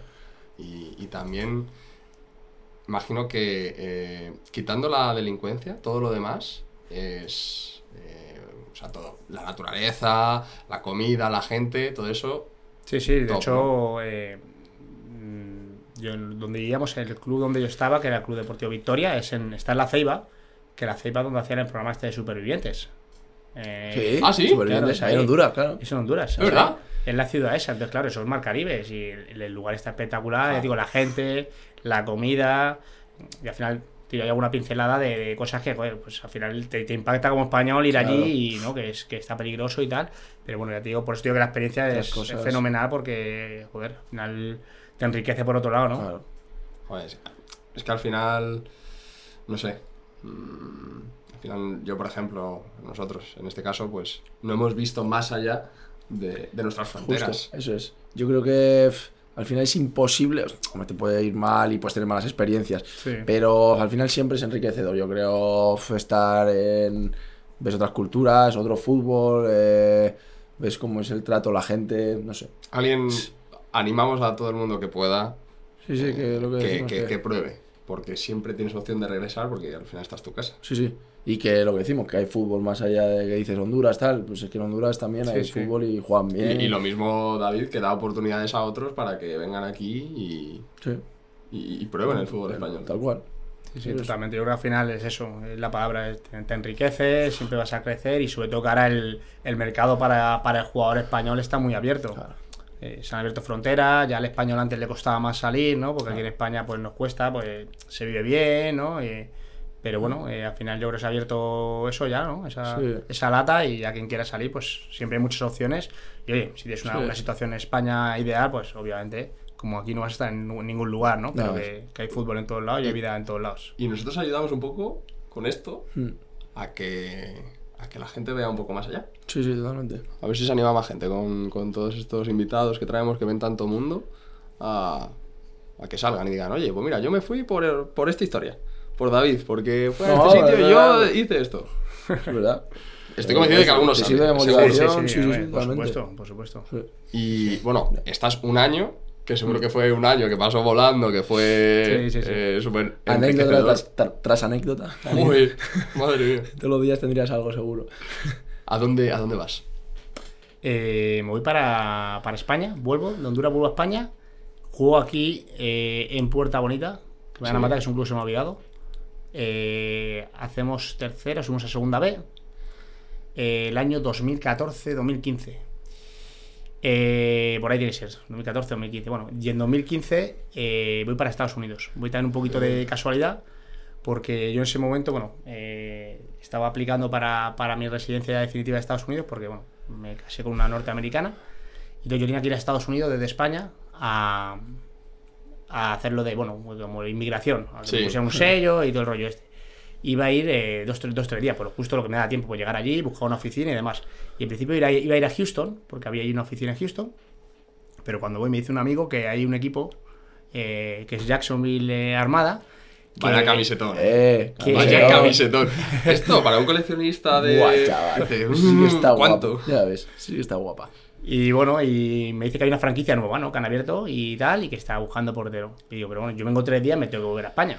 Eh, me dice, bueno, hace una cosa, eh, te da igual ir a cualquier oficina. Digo, yo tengo que ir a una oficina de inmigración, me da igual en cualquier ciudad. Digo, mira a ver si hay ahí en Jacksonville. cerca la No está- claro, no, sí, pero bueno, me valía cualquier oficina. Entonces miro a esa combinación de vuelos, digo, a mí me da igual, ir a un sitio bueno, total, llego a Houston en el vuelo original, pero me cojo un vuelo de Houston hasta Jacksonville, que luego de hecho la vuelta tuve que hacerla por Houston también, un vuelo hasta allí. Y este chico, bueno, habla con el club y tal, y, y encima da la casualidad que el primer día, yo iba a entrenar dos días, el primer día tenía cita con, con inmigración, que era lo que yo iba, porque Claro. si la residencia llevaba un montón de tiempo detrás de ella, y era lo que iba, ¿no? Y digo, bueno, yo si queréis voy a llegar tarde, yo, bueno, pues por la experiencia, por entrenar ahí, bueno, por ver un poco cómo es esto, ¿no? Y llego tarde al entrenamiento y cuando llego, el utillero, bueno, me da la ropa y me dice, bueno, vente a- al campo de entrenamiento, coche de golf, 17 campos. 17 campos de fútbol natu- de césped natural. Uf, digo, ¿esto qué es? Es una franquicia nueva que yo ni conocía, o sea, no sabía ni dónde estaba Jacksonville. Me dijeron que era Florida, no sabía ni dónde estaba. Digo, esto es una pasada. Uf, bueno, voy allí y entreno dos días. Y yo ya haciendo mis maletas, pensando, bueno, dos días, éramos 6-7 porteros, digo, hago mi maleta y tal, y me, y me llama el director deportivo y me dice que, que me da dos años de contrato. Y hostia, eh, nada más eh, digo, bueno, yo de todas todas tengo que volver a España, porque tengo que, que volver. Y claro, el avión, en el avión ya pues todo el rato, ¿no? Dándole vueltas y tal. Y bueno, hablé con el club. eh, bueno, me lo facilitaron todo. Y nada, me fui para allá. Ya veis, chaval. Me fui para allá. Qué bueno, tío. Sí. Me La ahí dos cambié, nada, en días. cuestión de nada, en mes de enero fue, de enero de 2015, pues me cambió en Pero al días. final, es que es lo que hablamos. Hmm. Si él no tiene la voluntad, la ir valentía a de decir entrenar. Que cojo un avión a Houston, de Claro. Houston a Jacksonville, de Sí, sí, y sí. vuelta y, y estoy dos días y me da igual que sean dos días solo. No, no, que otro dice, "Pff, ¿para qué? ¿Para entrenar? ¿Para hacer un entrenamiento? Pff, ¿Para Claro. qué voy a hacer un entrenamiento Claro. o dos entrenamientos? Sí. Paso. Otro, Pues otro, y estamos hablando del 90% de la sí, gente sí. que dice, no, no, que yo no voy. ¿Para qué? Pues mira. Sí, era un poquito también, yo lo veía como la experiencia, digo, bueno, un club, a ver cómo es, no a ver el nivel, a ver cómo está esto, por, bueno, por saberlo ahí, pero sin, sin ninguna intención, vamos, digo, que en dos días es imposible, ¿no? Que, que se dé esta oportunidad, Pero mira, eh, pasó y ya te digo. Sí, pero que tiene valor, tío. el- sí. Mucho, Hay mucho, que mucho, ser echado para adelante, tío. A lo mejor y- él, él lo ve como algo muy normal, pero... Sí, pero que son decisiones que, que no son normales, que la gente, como dices tú, a lo mejor el 90% dice, yo he venido aquí dos días a hacer esto y me voy. sí, ya sí. he estado aquí en Estados Unidos, he jugado aquí, tampoco. Total, total. Y firmas esos dos años. Sí. Mm. ¿Qué tal son, qué tal eran los contratos en esa época? Bien. Era. NS, la... Era NASL, Vale. que es la que luego más tarde firma Raúl, eh, Arango, jugó ahí también. Jugó Arango, Joe Cole, van varios futbolistas. Ahí es cuando empieza un poco esa... Sí, sí, es justo, ya te digo, yo el segundo año. No, miento. El primer año, que sé que estoy en Jacksonville, está Raúl allí. Pues jugamos contra Raúl, que de hecho él estaba en New York Cosmos. Y jugamos eh, tres veces, era algo muy raro, como no había muchos equipos, eran tres vueltas. Y nos tocó jugar tres veces contra él. Y él ya estaba allí. Y luego creo que fue el año siguiente que estuve en Miami, que estaba Arango. Que fue cuando firmó Arango, Raúl ya se retiró. Y bueno, siempre traía algún jugador, ¿no? También como hace, ¿no? La MLS, algún jugador de franquicia y Claro. demás. O sea, estás dos años en Jacksonville. Eh, Jacksonville es... eh, Mm. un, año, un, año, un año en Jacksonville. Ah, ¿cumples? ¿No cumples los dos años que no, te ofrecen? Hago, hago un año y luego tengo. eh, me dan dos años en Miami. Donde no cumplo es en Miami. O sea, no sales de Florida. No salgo de Florida. No salgo de Florida. Jacksonville es el norte de Florida. Eh, y luego ya me voy para, para Miami. Ya voy bajando. Para Miami. que te lo pensaste, ¿eh? Vale. A ver. Sí, ¿Cómo, sí. ¿Cómo sale eso de Miami? Bueno, pues. eh, Es- no, es el in- no es el actual... No, ese es el Miami de, de los italianos, que digo yo. El presidente era Paolo Maldini y el entrenador era Alessandro Nesta. Es el Miami que hubo, hubo antes. Que es verdad que hicieron, ellos hicieron mucha inversión. De hecho, llegaron futbolistas al equipo de Premier League. eh, llegó Wilson Palacio, llegó Darío Zitanich, que venía. Había estado en el Ajax dos años antes. eh, bueno, eh, Matusalén, que jugó en España, jugó en Italia. eh, llegaron jugadores interesantes. eh, pues bueno, la inversión era buena. Miami era, era otra cosa. No sé lo que ha montado ahora Beckham, ¿no? Pero fue un poco lo que ha montado Beckham, fue lo que intentaron ellos, ¿no? Ya. Lo que pasa es que yo creo que Beckham se ha aliado con la MLS, que es más fuerte, y esto se ha aliado con la NASL y no fueron capaces de, ¿no? Entre todos los equipos de tirar la competición para... Aún así a Beckham le ha costado bastante Le ha costado, tiempo. le ha costado, sí, que sí, pare- Bueno, pues como le ha pasado a Manchester City, como le ha pasado, Sí. como le va a pasar a PSG, Claro al final no es como No es todo el mundo cree. Claro. Los dos años que tú esperas son ocho. Efectivamente. Sí, sí, sí. Totalmente. Eh, ¿Y Miami? ¿Cómo, ¿Cómo es eso? ¿Cómo es vivir allí? Bueno, Miami yo había estado una vez de pasada eh, y era ciudad que... I'm Alex Rodriguez. And I'm Jason Kelly. From Bloomberg, this is The Deal. Each week, you'll hear us in conversation with business icons. This show will explore deal making across sports, media, and entertainment. That is a harsh lesson in business. Sports is not And, as simple you know, I- as bringing a bunch of big names together. I didn't want to do another stomp you out speech. It opened up so many more doors. The show is called The Deal. Listen to The Deal. Listen to the deal on Spotify. Me gustaría, ya que estoy en Estados Unidos, me gustaría acabar aquí. Y tuve la suerte que en un año estaba, estaba allí. Sí, la verdad que pasa como en todos los lugares, ¿no? Al final, cuando vives, empiezas a ver las cosas malas también, ¿no? No Ah, solo lo positivo. Cuando uno está de vacaciones, pues ve todo. Miami, Miami. Miami, ¿Qué cosas malas? ¿Cómo- eh, cuáles el eran? Pelícano está, ¿no? Luego ya el pelícano este de los huevos, ¿no? Luego ya, luego ya te molesta todo, ¿no? No, eh, empiezas a ver, pues bueno, de mucho tráfico, por ejemplo. eh, a nivel económico es una ciudad muy, muy cara, pero ya hasta termino. Estados Unidos en general es caro, pero muy ya. bueno, se ha demasiado. disparado en los últimos, Se ha disparado. Los, últimos, los últimos dos años, ha disparado, que es una Se ha locura. disparado, bueno, pues esas pequeñas cosas, ¿no? Que tampoco que sea. Es una vida genial, o sea, está muy bien, ¿no? Pero bueno, empiezas a ver un poquito, pues, no es tan, tan idílico, vamos, me quedo con, con Madrid, ¿no? Y yo para vivir me quedo con Madrid. Eh, ¿Hay algún, de todos los que has visto, eh, algún país que, que digas por encima de, de España? No. ¿Alguno que digas, es que está ahí cerca? No, Ninguno, ¿no? ninguno.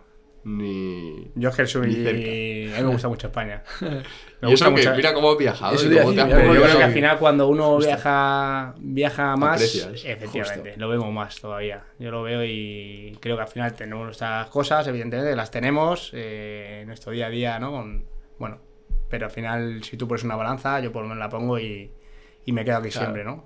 Pero mola darte cuenta de eso cuando hazte así. Claro, ¿sabes? Él lo puede claro. decir. Otros no tienen, digamos, eh, la- el peso. Claro. De- No, de España muy bien, sí, pero ¿en qué te basas? Tampoco has probado. A lo mejor a ti te gusta más Pero en general es que España. eh. ¿Y, y ese fue el último año que tú jugaste? No. Eh, ¿El yo, de bueno, Miami? ah, eh, sí, Miami. Eh, Ese último año firmó dos años, pero bueno, en mitad de temporada de- para terminar el primer año no estaba del todo, del todo a gusto.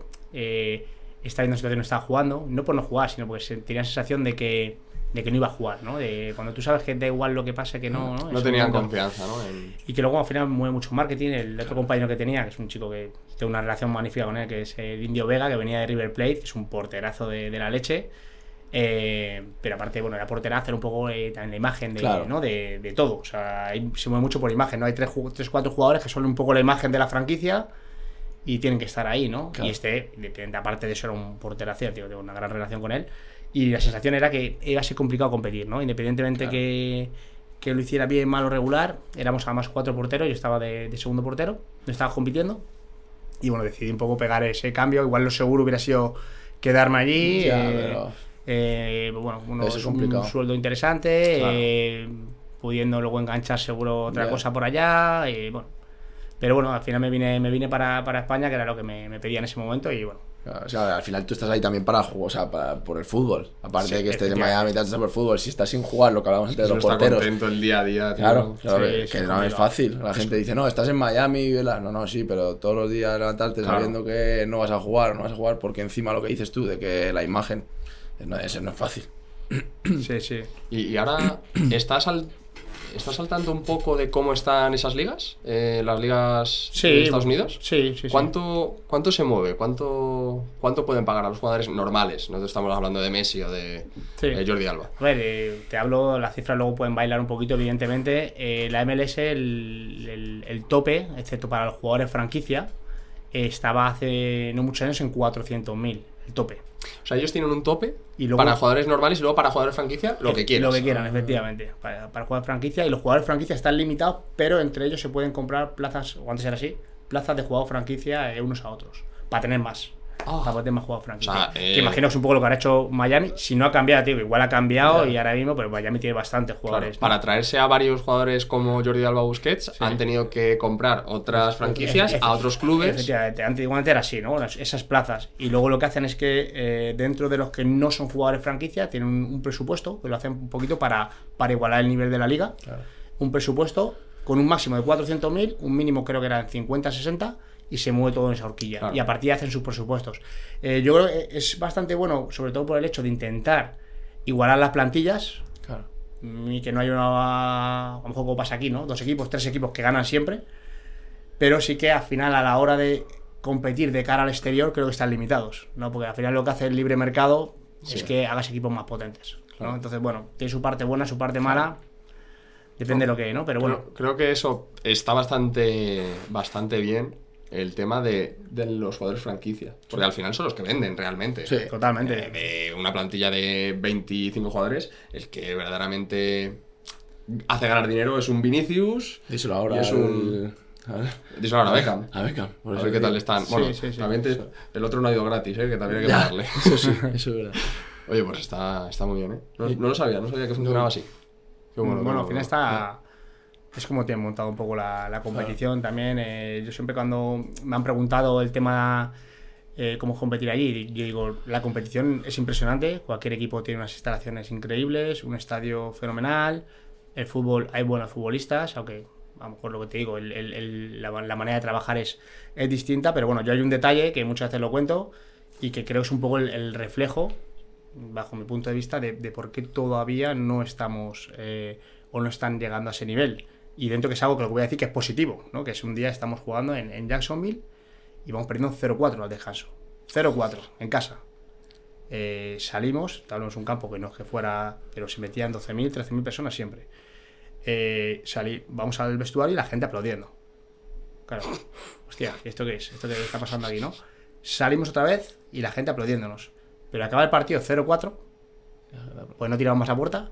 pues acaba el partido 0-4, nos metemos para adentro y bueno, firmando a los chicos y tal, y la gente aplaudiendo. Entonces, eso al final está muy bien, porque dice, bueno, al final tampoco hay por qué insultar al deportista, ¿no? O faltarle al respeto, pero es verdad que, porque muchos futbolistas, ¿no? Van, van allí a buscar ese retiro porque la presión no es la misma, ¿no? La gente lo ve como el que paga una entrada para ir a un espectáculo. Pues este es mi espectáculo, ¿no? Mis 90 minutos de fútbol en el cual yo lo disfruto más o menos, pero es a lo que voy, ¿no? A, a ese show, ¿no? Sí. Eh, bueno, lo, ven- lo ven así. O sea, es muy distinto. qué bueno. Le quitan un poco el protagonismo al, al resultado al jugador y se la dan más al espectáculo. al a lo que espectáculo. pase y Yo he está. pagado por ver un espectáculo de fútbol. Si, bueno, si gana mi equipo, mejor. Pues si no gana mi equipo, oye, me voy después a cenar y ya está. No, yo tenía ahí dos compañeros en, en, eh, Miami, que era, ya te digo, Darío Zitanich, que era un chico que ha jugado, de hecho, creo que se retiró este año a un nivel muy, muy alto. eh, Boca Junior, eh, eh, luego ya digo Ajax, bueno, un nivel en Francia, jugó en Primera División también. eh, y otro chico, el otro portero que os comentaba, que es River. Plate y demás. Claro, ellos estaban allí, me contaban que eso es. Claro, eso es como. Imagínate, eh, da igual lo que pase, que yo puedo estar en la playa tranquilamente y aquí no pasa nada. Dice, en Argentina perdíamos un tal y. Joder, te matan. Sí, sí, como has tenido un fallo tal, es es complicado, claro, por eso lo valoran, ¿no? De, de tanto, el ir Qué para bueno. allá. Qué bueno. Mm. Y bueno, acaba eh, esa temporada de Miami y se acabó el fútbol. Eh, se acaba esa temporada y me vengo para acá. Vengo para España. eh, yo ya andaba, luego monté un negocio relacionado con el, con el fútbol, eh, que era una academia de formación, porque estando fuera, pues notaba que había mucha gente que quería venir a formarse a España. Ya empecé a dar cuenta que, coño, pues me pregunta mucha gente. Y yo lo tenía en la cabeza y de hecho ya lo empecé un poco de- desde Estados Unidos. Y bueno, unido que a lo mejor no era el mejor momento que estaba pasando y demás, decidí venir para acá. Jugué en Móstoles eh, y, Cu- y Cuenca, mis Ujú. dos últimos Con años, Kense. con Kense. Y nada, me vine para acá y arranqué con, mi, con la empresa y tal y cual. Y bueno, pues Ahora estás eh, metido de lleno. O sea, tu día a día es eh, esta empresa que, que comentas, ¿no? Que Sí, es sí. De, de- de formación. sí, efectivamente. Y luego también eres agente. Y luego tenemos una agencia de representación que llevamos eh, muy poquito tiempo, pero bueno, sí que ¿Cuánto hemos- lleváis? Nada, eh, pues desde pandemia. Desde pandemia. Joder. Muy poquito, pero bueno, hemos tenido suerte que, que algún jugador pues eh, se ha posicionado bien, ¿no? Eh, y demás. Y bueno, o sea, como es un mundo muy complicado, eh, pero bueno, eh, con calma, intentando hacer las cosas bien y, sobre todo, pues intentar luego eh, cuando era jugador, pues eh, lo que me hubiera gustado. ¿Tenéis, ¿Lo dices tú? ¿tenéis jugador franquicia ahí en, en la agencia? Bueno, te digo, tenemos, eh, tenemos a Oscar Valentín, que, que es Joder. ahí donde se cumple cuando te dicen siempre lo de Jugón, Sí, sí. Eh, buen jugador y mejor persona, pues este es el ejemplo, porque es un jugador que es impresionante, pero a nivel personal, yo de las personas que más me ha sorprendido en el mundo del fútbol, ¿no? Esa humildad, eso, no sé. Y todo. currante, ¿no? Y currante, y, y en todo, sabe todo, es un, no sé. Que creo que es el ejemplo. Eh, luego tenemos otro chico, David Andújar, en China, que es un mercado que, bueno, nos hemos metido en ese mercado, eh, eh, lleva la segunda temporada. Y bueno, él está, está contento en, en primera división de China y bueno, otro, otro mundo. Claro. Y ahora tenemos otro chico en, en Francia, primera división, un chico selección de Marruecos que jugó el mundial y está jugando en, en Brest. Son digamos, los, los tres jugadores dentro de que, Sí. bueno, que, que es un mundo Sí, pero, eh, oye, complicado no, de posicionarse. Y bueno, luego tenemos chicos, tiempo. evidentemente, de otras categorías y chicos jóvenes. Bueno, esperemos que puedan tirar para arriba. Pero bueno, sobre todo, eh, yo creo que prefiero ese trabajar con, con menos gente, pero, pero un poquito lo que me hubiera gustado a mí, ¿no? Sobre todo, eh, mira, venme de frente, dime las cosas como son.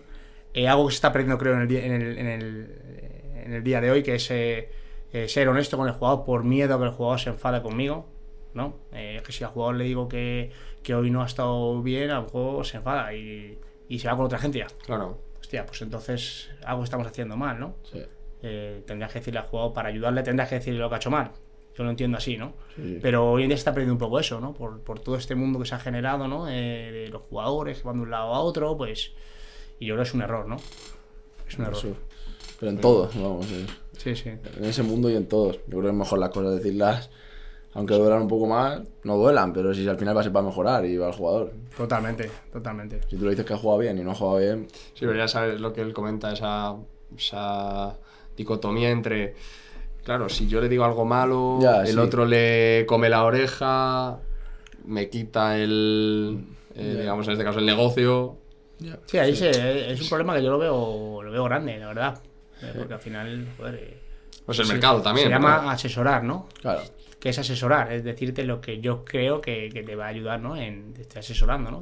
Hmm. Intentando ayudarte. Si te estoy diciendo que, que has hecho un partido, eh, haces un partido que no es bueno y te digo que es culpa del entrenador porque te ha quitado el 60, hostias, yo creo que no te estoy haciendo un favor.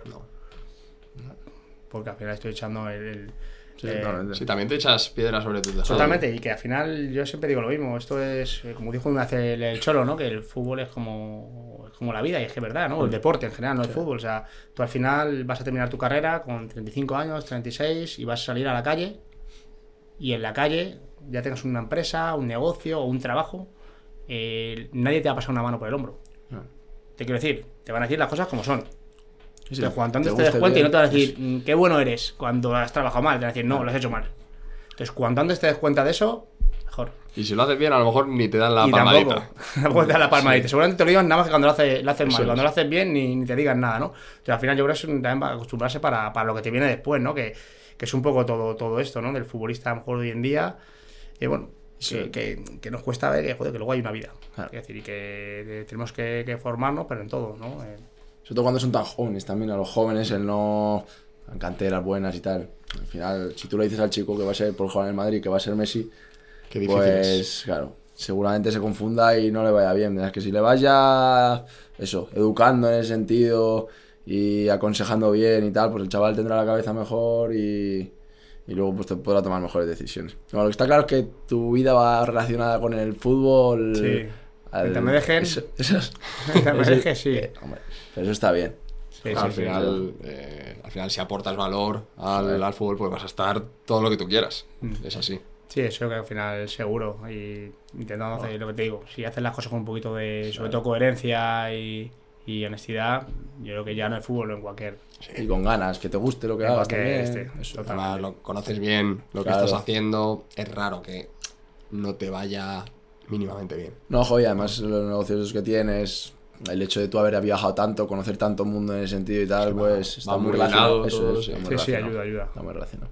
ayuda. Pues nada, ya así para terminar la pregunta del millón, ¿quién Sí. crees que, quién quieres o te gustaría que pueda ser un próximo offsider y que venga Pues con mira, nosotros? eh, yo hay dos nombres, ya os dejo a vosotros. Uno que, que habéis dicho ha salido, no sé, eh, Jordi Codina, por ejemplo, que he visto que cuando lo he nombrado la conocíais y demás, seguro si, bueno. eh, Lo tenemos apuntado ahí Es en apuntado, la lista. eh, puede ser bueno. Y luego otro que tengo también muy cercano es eh, José Le González, que ha estado eh, director deportivo de. ah, sí, ¿quién es? eh, El Leganés. el Leganés, ¿Está sí. director deportivo de? Ha estado en. Bueno, ha estado en. Pues también estuvo en una el- selección, el- ¿no? Sí, en la selección de Guinea ha Sí, estado. Pero ahora está director deportivo de la escuela que hay en Villaviciosa. Sí, en la SC, SC de la Liga. Otro que le tenemos. Pues has dicho dos que le tenemos en el scope Pues que yo creo, nosotros. ya te digo, ambos, eh, verá que Jordi hace. Sí, que me he cruzado varias veces con él y tengo una relación, ¿no? sobre todo ahora como todo el mundo a través de redes, pero bueno, Claro. es un fenómeno. José Le sí que tengo una relación más cercana y creo que los dos van a dar mucho juego y son gente que puede contar cosas muy chulas. Joder, es que además no te lo decimos de broma. Sí, es que son dos que teníamos Tenemos unas listas donde tenemos gente que conocemos y que podemos traer, gente sí, sí. que no conocemos y que Podemos tenemos que, contacto, eso es. Ver cómo pues hacer. eso, hablarles por Instagram o, o jugárnosla, yo qué sé. Sí, Eh, sí. Y, ahí- y esos dos pues estaban. Buah, pues. Pues fenomenal. Genial, mil, mil gracias. Aparte que, bueno, que tal y como lo hacéis, yo, bueno, os comenté que seguía el programa, lo, sé- lo seguiré viendo siempre, lo- los, capítulos, que está fenomenal, porque creo que al final es una, una cobertura, que ya lo habrán dicho, pero eh, ¿no? otro tipo de fútbol, ¿no? Mucho más modesto y, y también a lo mejor eh, hay esa libertad para contar las historias de otra manera, ¿no? Que a lo Sí. mejor, pues, eh, otro tipo de, de personaje más complicado, ¿no? Que te la cuente de con, ¿no? con tanta cercanía, creo que habéis pegado ahí en la, en la tecla con eso y nada, que sigáis, que, que está fenomenal. Que- Muchas gracias, David, gracias. y sobre todo por, por venir, porque la verdad que a mí la historia sabía algo un poco por encima, porque bueno, al final también conozco a David de, Sí, de sí, sí. Rodríguez, el que juega en mi equipo y tal, y ya me había dicho, me ha dicho, bueno, para empezar vais a dice, partir de risa vais a partir de risa, pero encima la historia está muy guapa, y es que pff, Sí, está sí. muy, muy Ah, guapa, es- es, es- un historión. Pues única, hay muy pocas así, es la realidad. Sí, sí. Vamos, o eso creo yo, ¿eh? Sí. Que luego te sorprende, pero habrá muy pocas de este, de este tipo, vamos.